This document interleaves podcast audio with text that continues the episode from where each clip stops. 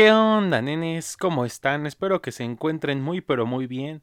Yo soy Luis Flores aquí en un episodio más de este hermosísimo bello podcast donde hablamos de cosas frikis, geeks, cine, videojuegos, series, cosas de la vida, etcétera, etcétera, conocido como Podcast Kill the Radio Star. Y espero que se encuentren muy bien, ya lo saben, todo relax, ya que por fin es sabadito de podcast, ya, ya era hora de este momento de la semana, ¿no? Y bueno, pues ya lo saben, sí, antes de ir a lo que nos truje Chencha, si nos, si nos escuchan en YouTube y nos han suscrito, pues no olviden suscribirse y activen la campanita de notificaciones para que les avise cuando suba un nuevo episodio. Y si nos escuchan en Anchor, Spotify o en cualquiera de esas plataformas de podcast, pues no olviden en seguirlo para que acá recién ordenadito esté un nuevo episodio del podcast, acá cuando amanezcan, todo, todo recién, recién subidito, ¿no? Y también si quieren pueden seguirme en Instagram. Me encuentro como LuisYFT. Y pues ahí subo fotitos mías así. Todo guapo de mis monos. Subo, y también subo historias cuando hay nuevo podcast, nuevo episodio. Pero si no están tan atentos a las plataformas o al YouTube, pues ahí en Instagram también se entera, ¿no? Y una disculpa por no subir en un episodio antes del episodio 51. Pero es que iba a subir el 51, de hecho, ese día de la semana. Y tuve problemas para subirlo de plano. O sea, no tuve problemas con mi internet, creo que fue, porque, no subía bien, o sea, y es bueno, en general no entiendo por qué, este, podía entrar a, YouTube o a cualquier otra cosa, pero para subirlo sí me costó trabajo, de hecho llegó a la una de la tarde más o menos y tenía nada más 15% de subida. En Anchor me, me salía fallo y aparte tenía cosas que hacer, entonces mejor cancelé la subida y dije ya. Y les iba a avisar, pero no les avisé porque les digo, tenía cosas que hacer, ¿no? Una disculpa pero esperamos que no vuelva a ocurrir. Y bueno, y ahora sí, ya sin tanto rodeo, pues vamos a lo que nos truje Chencha. Y es que pues, al, estar buscando de qué, de qué poder hablar para este episodio, dije, ¿por qué no hablamos de, de un juego muy infravalorado, una joyita escondida de la 360, de esa Xbox tan hermosa ya que nos llegó hace varios años? Y pues les vengo a hablar de, viene de una de mis franquicias favoritas, obviamente, y es Halo ODST, o Halo 3 ODST, que fue un juego que cuando salió en el 2009 en su momento no pegó mucho, pegó en los fans se podría decir, pero como que inclusive en los mismos fans y en el público general como que no fue de un gran agrado, lo consideraban como el peor Halo en su momento, o sea, no como un mal juego, pero sí muy deficiente. Había como varias quejas respecto a aspectos del juego, o sea, no fue muy bien recibido, tan bien recibido como muchos esperaban, de hecho yo me acuerdo que dos revistas de videojuegos que leía, una sí lo calificó, o sea, está chido, pero pues no es para tanto, y el otro sí les gustó mucho y todo, ¿no?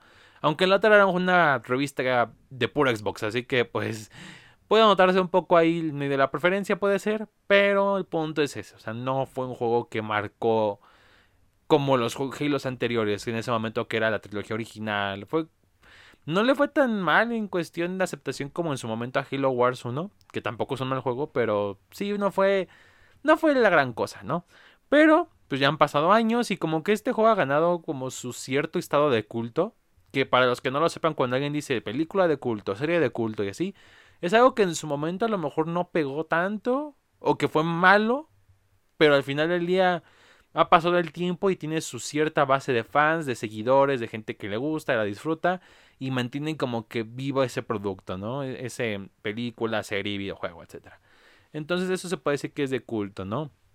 Y puede decirse que ODST cae en ese aspecto porque aunque les digo no fue malo, no pegó mucho, fue un juego que quedó muy relegado. De hecho, le preguntas a alguien, enciéndame juegos de Halo y probablemente muchos dejen este hasta el final porque, o sea, no fue wow. Pero al final del día es un buen juego. De hecho, tengo grandes memorias de él.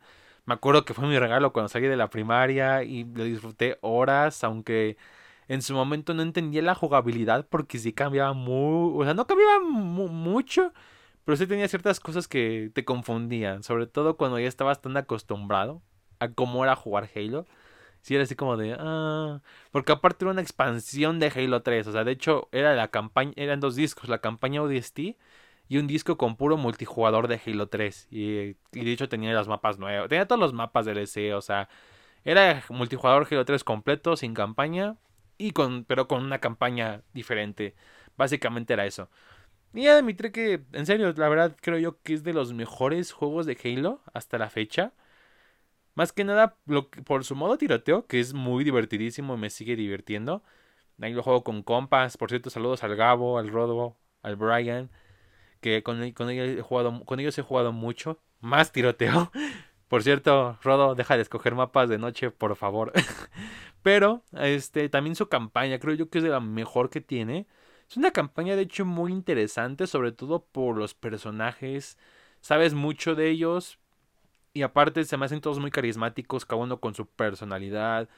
Pero bueno, ¿de qué tratará la historia? Se preguntarán para los que no lo han jugado. Y no se, no se preocupen, no hablaré con spoilers porque, aunque sí es un juego que ya lleva su rato y es como de por qué no lo has jugado, la verdad eh, entiendo por qué a lo mejor muchos no lo han hecho. Entonces, voy a respetar eso para que animarlos si no lo han hecho a que lo disfruten, ¿no? Pero bueno, básicamente, pues este juego está entre Halo 2 y 3. Seguimos a un escuadrón de ODSTs que al, intentar llegar a la nave del profeta del pesar que sale en Halo 2, en Nueva Mombasa, pues cuando hace su salto al espacio en, en, el mero planeta, pues valen madres, se dispersan. Y el chiste es de que se tienen que reencontrar y ver por qué el Covenant cayó ahí, o sea, por qué aterrizaron a fuerzas en esa ciudad, ¿no? Y más allá como de ese misterio de por qué y eso, aún así su, su mayor aportación o su mayor este positivo es eso, los personajes, porque respecto a ese misterio y así, o sea, se mantiene, pero yo por lo menos cuando lo he jugado no es como lo primero que me importe. Me, gusta mucho cómo se relacionan estos personajes. O sea, la capitana Dare, que es como la misteriosa, la nueva que llegó de la nada. Tenemos a Sargento Buck, que es mi favorito. O sea, es algo arrogante, pero sabe lo que tiene que hacer. Un buen líder. Romeo, que es arrogante, mamón, pero, pero es un buen francotirador. Dodge, que es religioso y experto en armas pesadas. Mickey, el piloto y experto en explosivos, que saca los comentarios graciosos más a menos que Romeo. Y el novato, que es como. Es como un avatar del jugador, porque no tiene voz, ni rostro, ni nada. Nada más hace. Ah, cuando le pega, no se cae. Pero de ahí en fuera no, no es mucho. O sea, no es. No tiene un nombre. Y hasta el momento nunca lo ha tenido ni nada. Pero creo que funciona bien porque funciona como un buen avatar para el jugador. De hecho, sí te hace sentir como que tú en verdad eres el novato. Y tú te creas tu propia historia así de cómo llegaste al equipo. No sé. Lástima que, spoiler de las novelas de Halo, se muere en las novelas.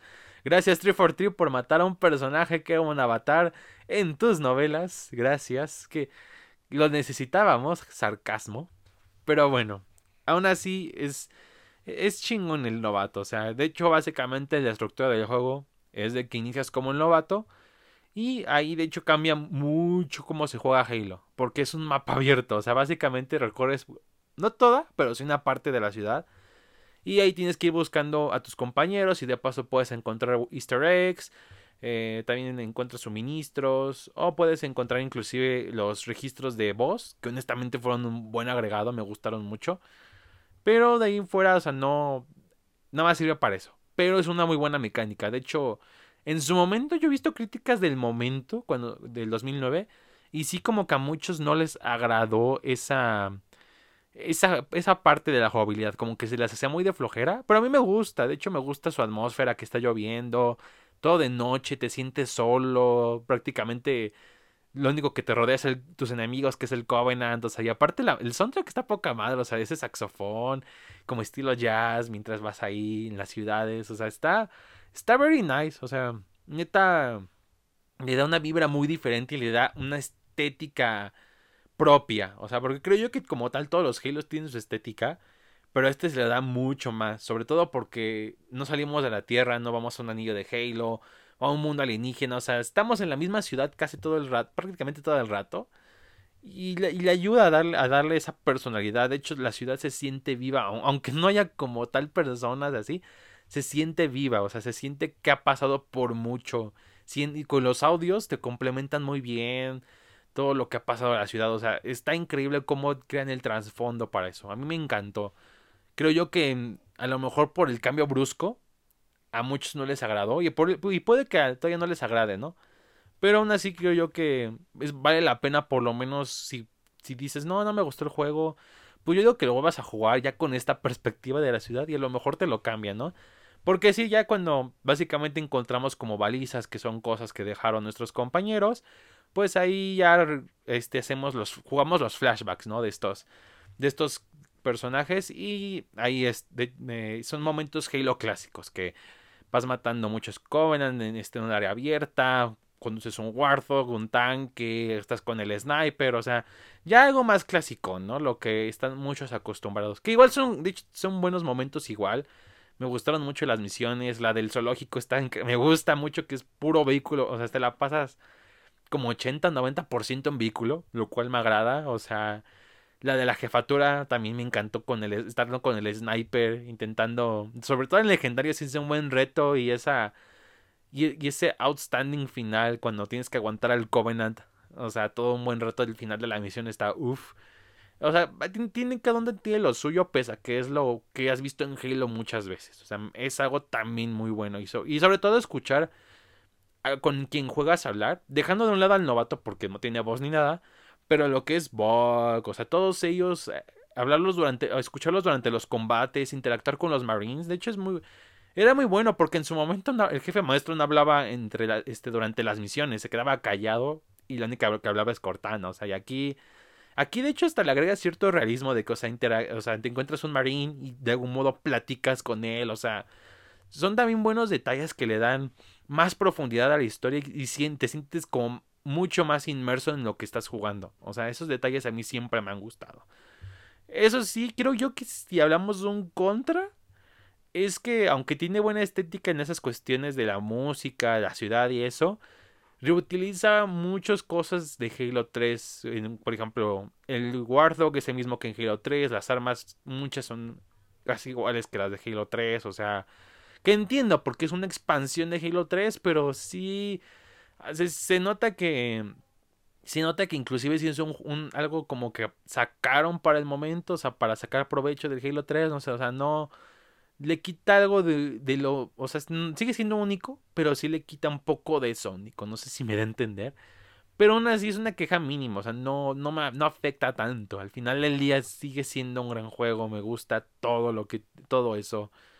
Y, wow, o sea, neta, a mí me enamoró con los De hecho, yo me acuerdo cuando jugaba las partes de la ciudad, estaba muy morro las primeras veces y era como de, ¿qué hago? O sea, me, me acuerdo que me, me confundí porque prácticamente te estrellas, sales de tu cápsula y ve y cúrate, porque aquí no, no es como, no tienes escudo como el jefe, tienes que curarte tu vida, tienes que buscar packs médicos para que nada más pasas sobre ellos y ya te curas, pero aún así tienes que, pues buscarlos, si, si juegas tiroteo tienes que racionarlos bien, o sea, sí fue un cambio muy, fue muy brusco, o sea, sí te cambia muy bruscamente, aparte no tienes este radar, tienes de hecho un mapa con el que puedes ir navegando, o sea, Inclusive los audios me sacaban de onda porque no los sabía dónde encontrar. O sea, los encontraba bien random hasta que después, años, años después me di cuenta de que era que tenías que escuchar sirenas, claxons o algo así que eran señales de que había uno cerca. Por si todavía no han encontrado todos los audios, como yo, porque de hecho me falta dos. Uno en la ciudad que no encuentro. Y si no encuentro eso, no puedo sacar el, el último, el 30. Así que sí están complicados, aunque es una forma interesante cómo el juego te ayuda a encontrarlos, de hecho eso me gustó, porque hay unos en los que literal están muy escondidos sus sus coleccionables y todo eso, y aquí no, aquí me gusta que te den esa ayudita, ¿no? Como, sobre todo porque son un putero, o sea, son 30, o sea, en una ciudad, en un prácticamente mundo abierto, pues, sí está difícil, ¿no? Y en general es lo que, lo que les puedo decir sin spoilers, pero neta, es una buena experiencia. Creo yo que aparte te relaja, de lo mismo de Halo que a lo mejor puedes ser llegar a jugar en toda la franquicia y sobre todo te da otra perspectiva, una perspectiva más humana del conflicto porque no eres un super soldado y de hecho aunque tuviste una misión al principio del juego y al final descubres una cosa muy grande, al final ellos lo único que buscan es sobrevivir, o sea, y por eso se siente muy humano, porque no les interesa en ese momento, sí, completamos la misión porque somos buenos soldados, no, ellos nada más quieren salir de ahí, quieren encontrarse con su equipo y salir de ahí. O sea, creo yo que es un objetivo como que muy empático con el que te puedes relacionar. Y es algo que vale mucho la pena de, de la historia del juego. O sea, neta, como, como dirían los chavos, 20 de 10 God, POV, GPI, no sé qué otras cosas digan, ¿no? Pero valió mucho la pena. Y por supuesto también tenemos su modo tiroteo, que básicamente es un modo de hordas, o sea, de que va saliendo oleadas de enemigos, tienes que ir aguantando, en fin, ¿no? Y de hecho, en su momento hasta los fans de Gears se quejaron porque había salido un año antes Horda en Gears of War 2 y así. Pero este sí tiene lo suyo. Porque, por ejemplo, en Horda, en Gears básicamente te puedes quedar un buen rato en un solo spot y te puede ir bien. Que sí hay momentos en los que tienes que cambiarte o algo así, pero puedes aún así pasar un buen rato en el mismo lugar, trincherarte y nada más aguantar con tus compas las oleadas, ¿no? Y aquí no, aquí de hecho son mapas un poco más pequeños, tienes que estar en constante movimiento y aparte te llegan de todos lados porque hay como portales o algo así que hay en, en ciertas partes del juego donde aparecen o llevan en naves, o sea, te llegan por todos lados, o sea, no sabes a dónde ir y, y eso lo hace de hecho muy divertido y muy desafiante. De hecho, creo que nunca, creo que nada más una vez he llegado con mis compas hasta el máximo de oleadas, creo. Pero él, lo, hace, muy divertido, o sea, lo hace muy dinámico, nada más tiene siete vidas, pero al final eh, te la pasas un buen rato y sobre todo agregar las calaveras conforme van pasando rondas así de que ronda 1 se activa tal calavera, ronda 2 se activa esta y ahora también esta, o sea, sí, la, tiene su buen sabor y aunque no son tantos mapas, creo yo que el hecho de, de ese desafío que siento yo que en algunos juegos ya hace falta, sobre todo en los shooters, como que la parte de desafío en cuestiones single player o cooperativas ya no está. Pero aquí me gustó que, que en ese momento está desapareciendo y me gustó que aquí todavía lo quisieran mantener. Y fue muy popular. Es una pena que en su salida no haya estado en matchmaking. Que ya en la Master Chief Collection ya puedes buscar partidas en línea de tiroteo por si nadie tiene el juego o algo, este, o algo así. Pero en su momento sí fue bien jodido que literal a fuerzas tuvieras que tener alguien, amigos con los que jugar, porque si no, no, no, o juegas solo o qué onda, porque no, o sea, no funcionaba. Pero en general al final tengo grandes, grandes eh, recuerdos de ese juego. Las veces que me confundí, que no entendí la historia al principio. Que de hecho fue de los primeros Halos que pasé en legendario. Jamás, fue el segundo creo después del Halo Reach y lo pasé en solitario. Y ah, hasta eso me gustó que el juego no fuera tan culero porque es medio condescendiente con el hecho de que no eres un super soldado y lo hace un poquito, o sea, te lo hace difícil para que sientas que eres un humano vulnerable, pero también te lo hace un poco fácil para que no, no lo sientes tan frustrante. Lo agradezco mucho. Y de hecho me gustaría que volvieran a hacer una experiencia de Halo así, o sea, un poco alejado de los super soldados y así, y más a ese aspecto. De hecho, nunca entendí por qué nunca sacaron una secuela de este ODST o algo parecido. O sea, hubiera sido algo muy agradable. De hecho, me gustaría que Halo explorara eso. A mí me gustaría, por ejemplo, un juego de Halo donde sean puros combates de naves. O sea, estaría, estaría muy chido, así como el Star Wars Squadrons, que de hecho es un buen, es un buen juego, es un juego muy, muy entretenido y un buen gran simulador de vuelo, que sea un simulador de vuelo de Halo. Les quedaría muy bien. Porque nada más creo que en Halo Reach y en Halo 4 hemos estado en el jugando en el espacio ya. De ahí en fuera nunca. Pero estaría muy bien, o sea, estaría muy bien que experimentando un poco más. Más allá de lo que. O sea, porque sí, Halo ha cambiado sus mecánicas y eso. Pero al final siguen de algún modo en la misma línea. Me gustaría que de hecho se arriesgaran como en su momento lo hicieron con Halo 10. O sea, sería, sería un buen toque. Pero entiendo por qué no lo hacen, porque habría muchos que es que no es el mismo juego de Halo. Y pues les dije en su momento que Bungie, que era aclamado el estudio y todo, a muchos no les convenció en su momento el ODST, pues ahorita que está 343, aunque no lo jueguen, van a empezar de ratas. Entonces sí, sí entiendo por qué no lo hacen, ¿no? Pero si no lo han hecho, jueguenlo, vale, de hecho, vale la pena darle la oportunidad. Y si no les gustó en su momento, digo que se la den otra vez porque la verdad es, es una joyita escondida. O sea, y te cambia y te agrega un, agrega un poco más a tu experiencia en esta franquicia. Y pues bueno, nenes, esto fue todo por el podcast día de hoy. Neta, espero que les haya gustado mucho, así como a mí me gusta hacer estos podcasts. Como ya dije, espero, una disculpa por la del no subir podcast el 51 en su, a su momento, pero pues ya lo saben. Problemas técnicos, ¿no? Y bueno, no, no se olviden que si les gustó este episodio y están escuchando en YouTube, pues denle like y compártanlo con su amigo, amiga, novio, novia, papá, mamá, etcétera, etcétera. Y lo mismo si están escuchándolo en alguna plataforma, agréguenlo a favoritos y también compártanlo, obviamente, ¿no? Para que seamos una comunidad mucho más grande. Y bueno, nenes, eso fue todo. Prepárense para así este saltar y nos vemos hasta la próxima. Chao.